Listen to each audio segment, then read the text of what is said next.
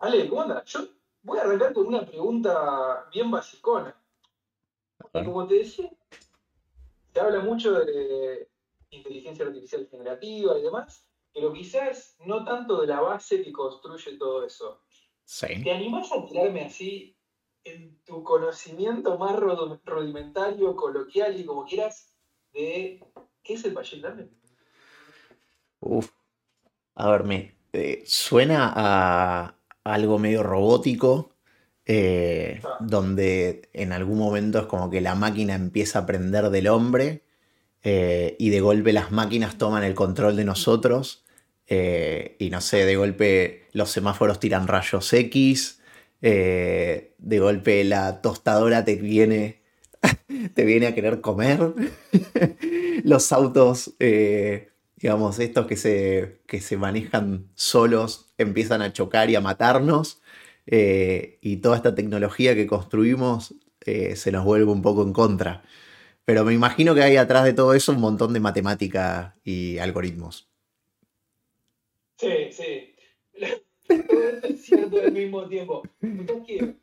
Sabes que me, gustó mucho tu definición porque yo creo que todos tenemos en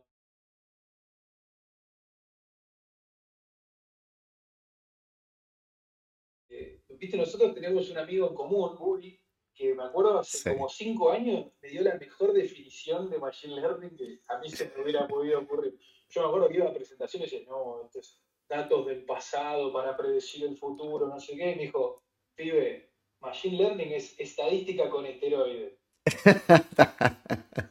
O sea, matemática había seguro. Es que es muy elegante la definición, porque al final del día es como mirar los datos, encontrar patrones recurrentes y decir, voy a, voy a predecir.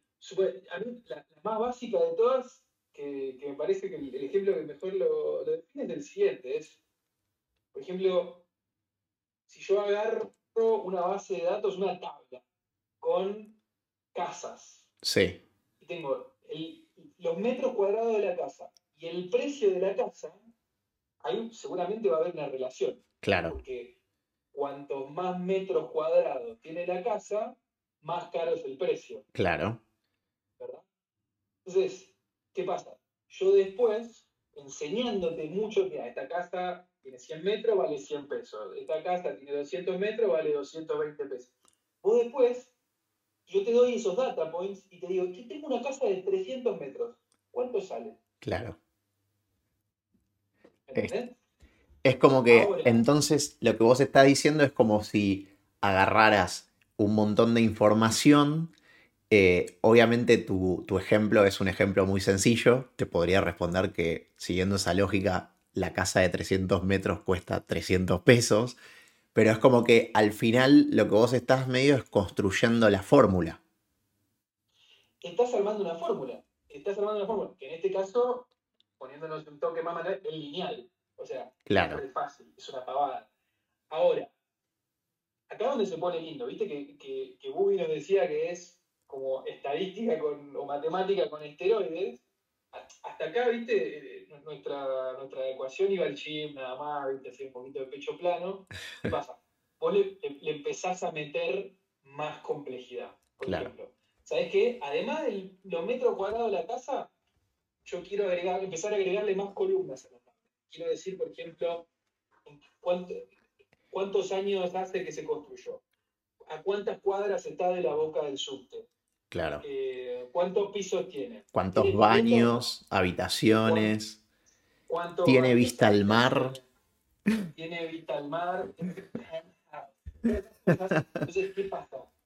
Vos, el, el- el modelo, la ecuación, se empieza a complicar un poquito más. ¿Estás de acuerdo conmigo? 100%. El, el- el modelo se empieza a complicar un poquito más, pero es más preciso. Claro, sí. Pero es más preciso. Entonces yo te digo, che, mira, tengo una casa de 300 metros, está en la zona más prime de Santiago de Chile, tiene pileta, tiene esto, tiene lo otro, viene con un chimenea, con el... Ah, es distinto. Claro, Entonces, vos le vas agregando más variables, le vas agregando más información y el modelo mejora. claro. Ahora, la cantidad de variables, si seguimos ese ejemplo, eh, o sea, podría ser infinita. Claro que sí, podría ser infinita. Lo que pasa es que... Si seguimos el mismo ejemplo, podrías conectarlo, por ejemplo, pasa acá en, Europa que están, digamos, Airbnb y, ciudades en, que son como muy populares a nivel turismo, de golpe el, el, un evento que sucede, por ejemplo, acá en Barcelona, el Mobile World Congress, eh, que capaz una habitación de hotel te cuesta en un momento del año, no sé, 200 euros la noche, una habitación tranquila en un hotel cualquiera, de golpe te cuesta capaz 2.000 solamente en ese fin de semana. ¿Qué pasa con todo eso y cómo lo conecto a las casas?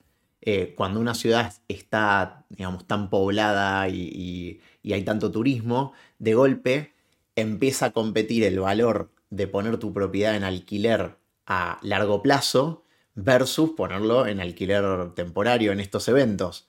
Porque capaz podés hacer lo mismo que haces en un año en un par de eventos y el resto del tiempo tenés la casa. Entonces, eso es otro es otra variable súper random, eh, pero que afecta también al valor de esa propiedad. Sí, pero a ver, estoy con vos, estoy con vos. Lo estoy llevando al extremo absurdo de que hay infinitas posibilidades al final. Sí, sí, hay infinitas posibilidades, pero ojo, no es random. ¿Sabes, por qué no es random?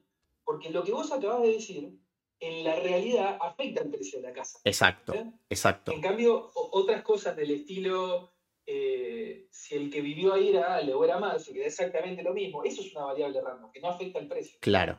Excepto que ahí haya vivido Maradona. Exacto,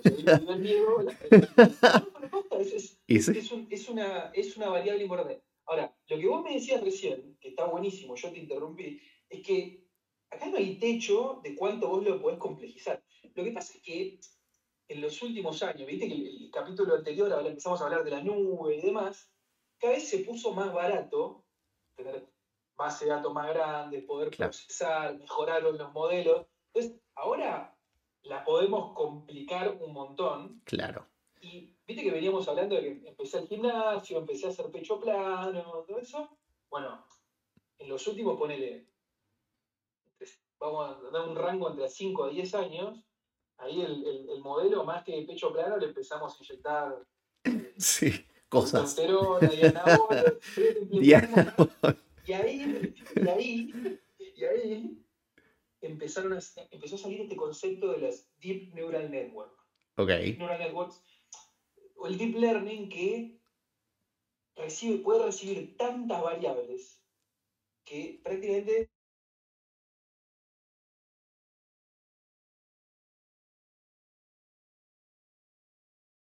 Airbnb sí. me diste una explicación. Me dije, la casa eh, tiene 300 metros cuadrados, en esta temporada vivió el Diego. Eh, por eso, ese va a ser el precio. Claro. Pero ¿qué pasa? Estas neural se pusieron tan picantes, tan buenas, que no entendemos cómo funcionan. Es decir, agarran un chorro de información y te dan una respuesta. Claro. Y se, perdió en cierta manera este concepto de la explicabilidad. Ok. ¿Cómo llegaste a esa conclusión? Porque los anteriores por lo menos tenían un árbol de decisión gigante, lo que sea, que un ser humano podía mirar y decir, ah, ok. Ok, entiendo dónde puede llegar a estar dándome un eh, dato erróneo. Porque yo te, decía todo esto del randomness, porque lo que te devuelve un, digamos, uno de estos servicios de machine learning eh, no es la verdad absoluta, ¿no? No, es una probabilidad de que sea cierto. Ahí va. Entonces, ¿el resultado tiene asociado una tasa de certeza? Claro, exactamente. Entonces, es, como un nivel de confianza. Ok. ¿Sabes cuál es el ejemplo más, ¿sabes cuál es el ejemplo más lindo? Uno que nosotros dos laburábamos juntos desde como ocho años. Eh, te lo explico, mirá.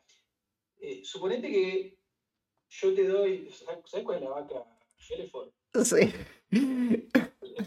La marrón. La marrón, la que es.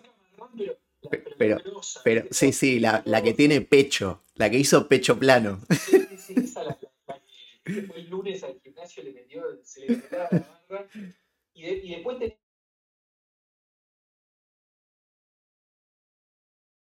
La de Milka.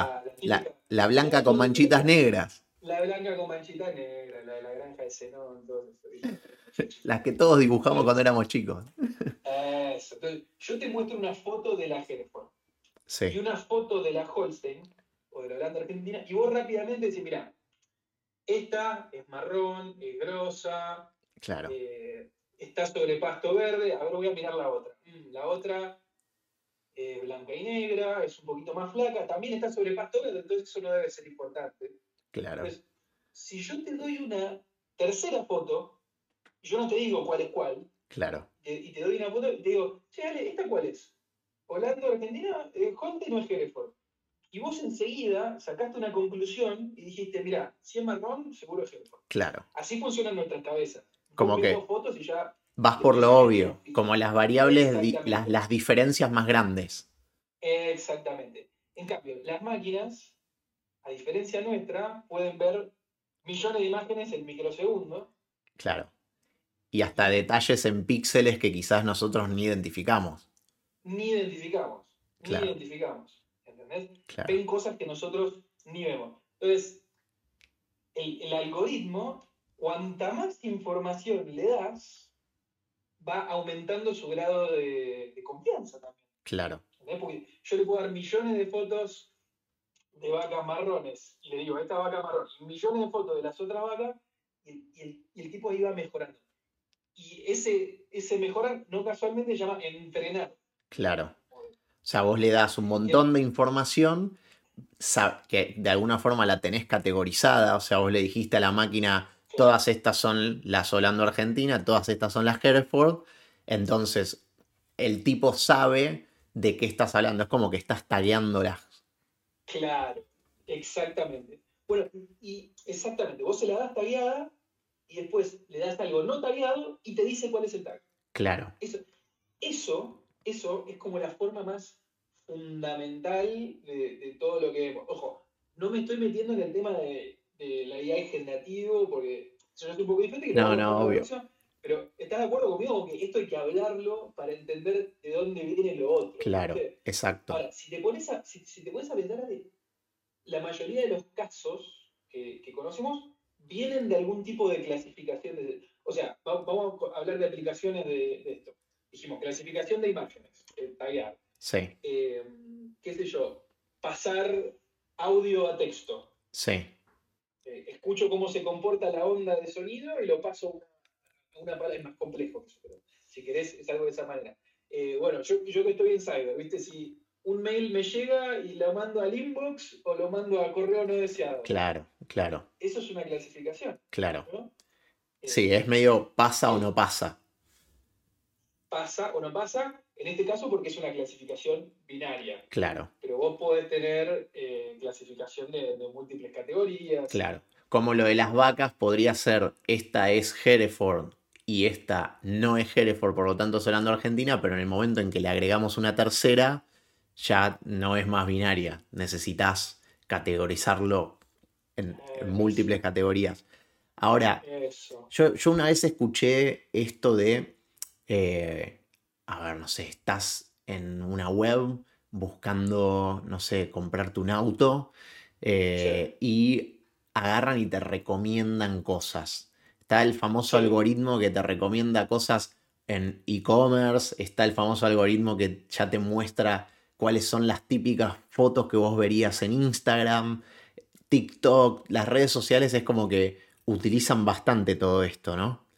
Ahora, Sí. ¿cómo, cómo saben qué darme a mí específico? ¿Cómo saben que yo estoy todo el tiempo scrolleando eh, tipo pelotudeces de Lego y edificios que se están eh, construyendo y cosas de ese estilo? O sea, ¿cómo, cómo saben tanto eh, como para, digamos, targetearme a mí? Porque ponele que arranquemos con lo mismo, hayamos hecho la misma carrera, nos gusten cosas similares, si yo abro mi Instagram, seguro es distinto al tuyo. No, recontra, recontra. Mira, para mí hay, hay como dos, dos partes de esa historia. Una es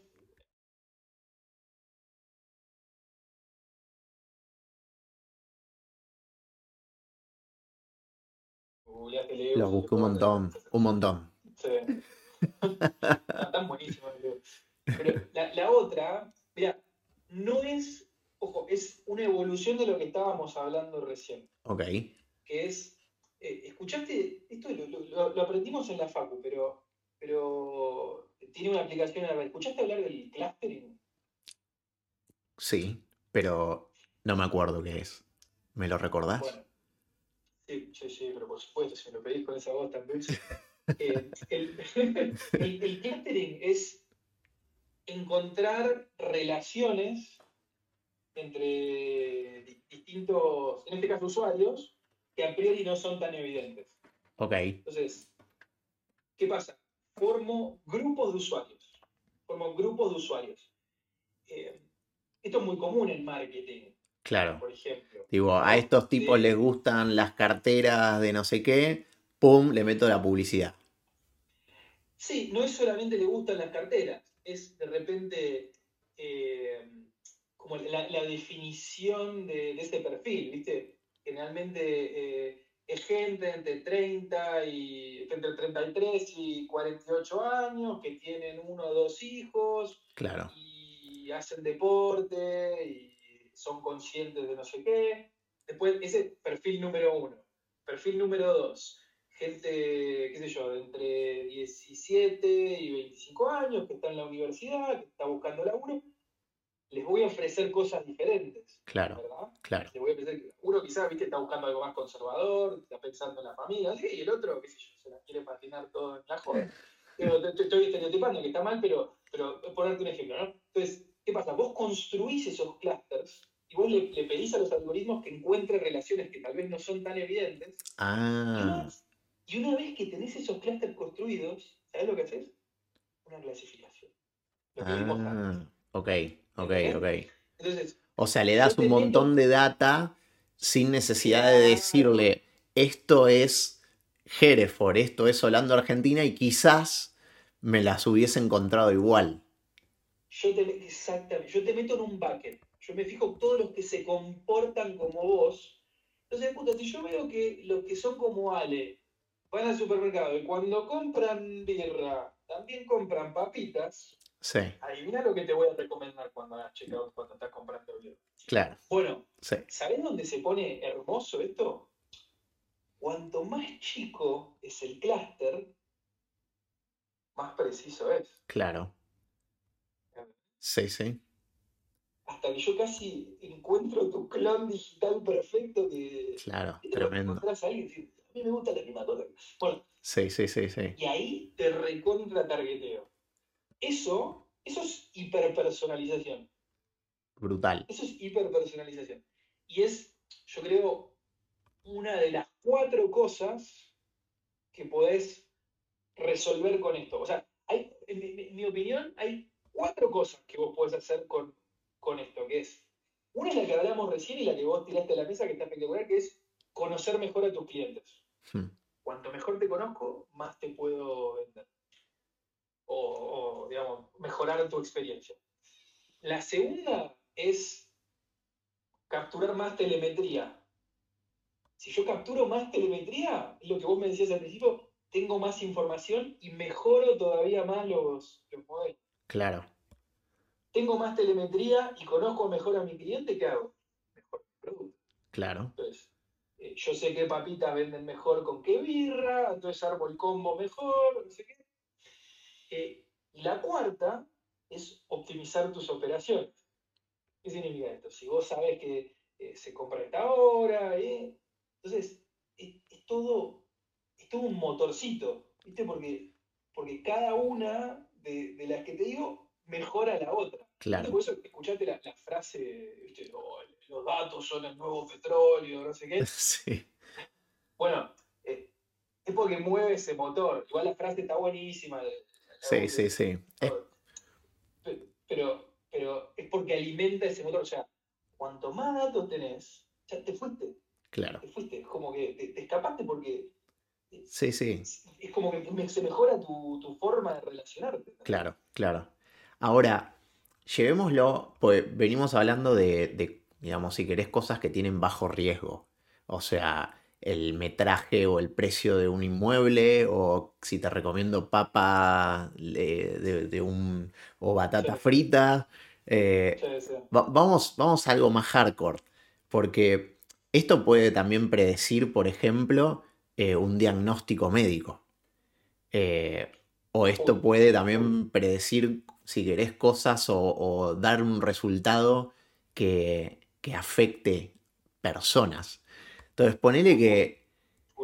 Y, como hablábamos, o como contabas antes, todo esto, digamos, es más probabilístico. Entonces, hay una probabilidad de que le pifies también y que el resultado sea incorrecto. Claro. Entonces, ¿qué, ¿qué pasa con esos? Supone que estás evaluando, em, no sé, radiografías y con las radiografías podés detectar cáncer. Eh, ¿Qué pasa cuando vos, o A, no detectaste el cáncer que había, o B, le dijiste a alguien que tenía cáncer y en realidad no lo tenía?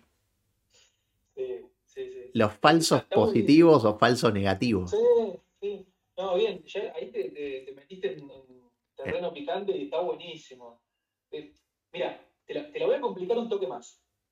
Te la voy a complicar un toque más porque a nosotros nos encanta complicar. Vos me, diste el ejemplo de la radiografía. Yo no quiero decir una burra, porque no sé cuál es el porcentaje. Vamos a suponer que de del 100% de radiografías que nos llegan, vamos a asumir que el 0.1% tienen algo maligno. Sí. es decir, en otras palabras, el 99.9% está, está sano. Está sano. Entonces, es súper importante detectar ese punto 1%, ¿no? Claro. Total. Ahora, ¿qué pasa? Si yo, si, yo le doy esa data de entrenamiento a un modelo, el modelo va a agarrar y, y, supone que lo único que hace el modelo es decir que nunca hay nada malo solo se va a equivocar el punto 1% de las veces. Pero así. Claro, claro. Claro. ¿Entendés? Pero no tiene ningún. Pero no tiene sentido hacer el modelo. Eso, eso. Pero el modelo no entiende. Es, como. Yo me. entonces, sí. acá surge otra cosa, es como una, una, forma, una técnica un poquito diferente, se llama detección de anomalías. Cuando, cuando, porque es distinto clasificar eh, dos vaquitas, donde más o menos tengo el, el, dataset balanceado, ¿viste? 50 y 50, respecto a algo que sucede muy poquito en, la naturaleza. Y después, ahí es donde tenés que tomar otras decisiones como lo que vos decías, porque el, impacto de un falso positivo es mucho menor que un falso negativo. Eh, es decir, decirle a alguien, se está comiendo. es preferible. Claro, es preferible comerte, tomarte un mal trago, pero después confirmar que estás bien, a que no enterarte y que te mueras, porque no te trataste. toda la vida. Toda la vida. Entonces ahí empiezan a, surgir ese tipo de escenarios que, son complicados y hay que manejarlos. Y, yo creo que se vuelven todavía más complejos cuando no podés explicar cómo el algoritmo llegó a esa, claro. esa decisión. Claro. Entonces, a, mí a veces, ¿sabes lo? Te, te, confieso, me pone un poco verde cuando, cuando veo toda esta como, información amarillista que ¿viste? dice, oh, la inteligencia artificial nos va a reemplazar a todos. A ver, yo creo por el contrario, empiezan a aparecer tantos de estos casos que claro. obviamente van a resolver las tareas rutinarias, repetitivas, ¿viste? las cosas que, pero cada vez tu función como persona se vuelve más importante porque tenés que empezar a manejar estas cosas. Sí, sí, obvio. Sí, sí, es como que... Es re importante. Se, la famosa economía del conocimiento, al final se van a migrar trabajos para usar más el cerebro y menos la, repetición. Yo me acuerdo de, o sea, si querés, retomando un poco esto del falso positivo y demás, me acuerdo de alguien una vez me vino a hablar de precision and recall.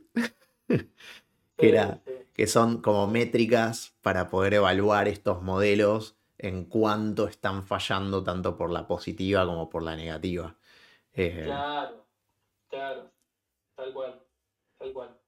Así que bueno, viste, esto al final del día, ahora si entendés el concepto, lo vas a empezar a ver más presente en tu, en tu día a día. Vos vas a, vas a Google o a Bing o lo que sea y pones eh, una palabra en el buscador y vos decís, quiero buscar eh, auricular. Te sale una foto de un auricular. Y vos haces clic, lo estás entrenando. Claro, claro. Porque hiciste una búsqueda, te ofreció una alternativa, vos elegiste una de esas. ¿eh? Exacto. Yo había, había escuchado, eh, había leído hace unos años que Recaptcha, que es esta empresa que te pone para que vos complete los numeritos, letras, de golpe, eh, bueno, la compra Google y lo que empezaron a hacer muy inteligentemente era seguir resolviendo la problemática de detectar si había un humano detrás del, teclado o una máquina, pero además agarrando las imágenes de texto dentro del Street View, la gente empezó a digitalizar eh, y a llevar, digamos, con alto grado de certeza, porque lo está escribiendo un humano, eh, todo lo que está en el mapa en Google Maps a texto. Estás. Fuimos data entry, fuimos data entry global distribuido durante un montón de tiempo. A full, a full, O sea, ese es el ejemplo para mí, ese ejemplo de es el más notable de todos. Pero cada cosa que vos haces online hoy eh, está, está siendo recibido, está siendo realimentado. Claro. Entonces, en, mejora lo que va a pasar mañana. Entonces, quizás yo no busqué Lego. Quizás a mí me apareció, entre otros videos al inicio de mi historia en Instagram, un Lego y yo al haber hecho clic o al haberme simplemente quedado más tiempo con el foco en el centro de ese video, de golpe dicen, a ver, cuando sigo scrolleando el siguiente, probá a ver qué onda con Lego. Ah, mira, sigue el pibe. No se va de la app, ni se pone a buscar otra cosa. Entonces, al final también esto empieza a entrenar tu propio modelo de personalización. ¿Es así? Es completamente así. Hermoso. Todo lo, como te todo lo que haces y lo que no haces está entregando información que se está procesando que después te vuelve. Espectacular. Es no, sí, es, increíble. Es increíble. Obviamente que tiene las consecuencias y, hay que mirarlo desde todos lados. Claro. Yo siempre digo, es muy fácil mirar las cosas desde las ventajas y no pensar en los riesgos. Hay que mirar las dos cosas al mismo tiempo. Porque vos, por ejemplo, algo que sucede también es que entras en un ciclo, entras en un loop, que por ejemplo después se convierte tu, viste como dicen, tu echo chamber, tu, tu cámara de eco de los legos. no puedes salir y, de repente vos te volviste un fanático de los legos porque te alimentaron con eso. claro, me la, me, me, boludo, me generaron una tremenda necesidad. Vos, te, la cuento corta. Eh, le regalamos, no casualmente, a Vito un Lego de tren. Y a partir de ahí me hice, me hice yo más fanático que él de eso. Entonces, ahora Instagram me está recomendando y encontré que hay hasta combinaciones de vía que te las vende un proveedor aparte y de golpe empezaron a enchufar publicidad de eso y realmente estoy al borde de comprarlo. Algo que no necesito, que ocupa un montón de espacio. Pero bueno, nada. es, que, funciona. Sí, sí. Sí, sí, es espectacular. conozco, mejor a, mis clientes, pongo la en el momento correcto, sí, el lugar correcto no es el momento ahora, pero podemos, hay, hay ejemplos de la vida real. Esto, si querés, es más bien como lavar nuestro cerebro con una intención de compra. Eh, pero bueno, lo dejo medio en el tintero para esto charlar de cerveza. Pero también te pueden lavar el cerebro con intención de voto. Pero claro que sí. ya nos estamos metiendo en un lugar. En terreno pantanoso. Pero al final se usa no solamente necesariamente para venderte las vías del Lego, sino para lo que sea. No, y además con, ese tema al que, al que vos vas, a uno le gusta escuchar lo que ya sabe. Exacto, exactamente. a uno le gusta reconfirmar que tiene razón. Exacto. Confirmation bias. Sí. Y, y así pasan un montón de cosas, ¿viste? las cuales no me quiero meter, pero sabes a lo que me refiero, Sí, sí, de sí. política, de vacuna, de, de un montón de cosas que yo no estoy diciendo ni que esté bien ni que está mal. Yo lo que, lo que quizás quiero decir es que hay que entender cómo funciona Sí. para poder elegir si quiero eh, formar parte de eso o no. Por ejemplo, vos sos consciente de cómo te targetearon con los Legos Evidente. pero, pero, pero ¿sabes qué? Igual me encantan los Legos, los quiero armar, los voy a comprar. Ahora, pero eso es un zombie digital que, eh, que- que entraste, porque, ¿no? Que me parece que es, bueno, los pibes más jóvenes ahora yo creo que son mucho más conscientes de esto, pero de repente, dale, boludo, nuestro viejo, ¿viste? No, no, no, no la ven en ese sentido. No. Entonces, no. De acuerdo conmigo, pero es importante hablar de, de por qué funciona de, de esa manera, ¿no? Sí, sí. Y, y cómo cambió todo, cambió todo muy rápido, muy rápido. A ver, rápido. voy, voy a intentar hacer como un, un chequeo de a ver si entendí bien. Eh, Sí. al final, Machine Learning sería como una técnica que Sí. utiliza la matemática y la estadística y la probabilidad Sí, para crear un modelo y que se utiliza para predecir con cierto grado de certeza eh, un resultado. Entonces al final es como crear la fórmula matemática que dados, no sé, los n variables que estés considerando, te dé cuál es el, el resultado esperado. Y bueno, hay- entiendo que hay como algoritmos o, o técnicas de clasificación o de clustering o de regresión eh, con sus complejidades, cada una con, su- con sus casos de uso, eh, y necesitas grandes volúmenes de datos como para poder generar estos modelos y que te den resultados. Y un poco que el cloud o digamos el avance en toda la cuestión de infraestructura habilitó esto que quizás la matemática ya existía, eh, pero que habilitó a poder almacenar y procesar todos estos grandes volúmenes. Sí, y a bajo costo aparte. Y a Claro, bajo costo. claro. Y a bajo costo. Y no, le hiciste un resumen, hiciste un resumen espectacular. Sos un alumno muy aplicado, verdad. Muchas gracias. Aprendo Pero de... hiciste un resumen espectacular. O sea, es- es tal cual lo que vos dijiste, es usar datos del pasado que los entreno y los uso para ver datos que nunca vi y hacer una adivinanza respecto a qué va a ser. Perfecto, O, o perfecto. como, o como o como dijo Ubi, estadística con esteroides.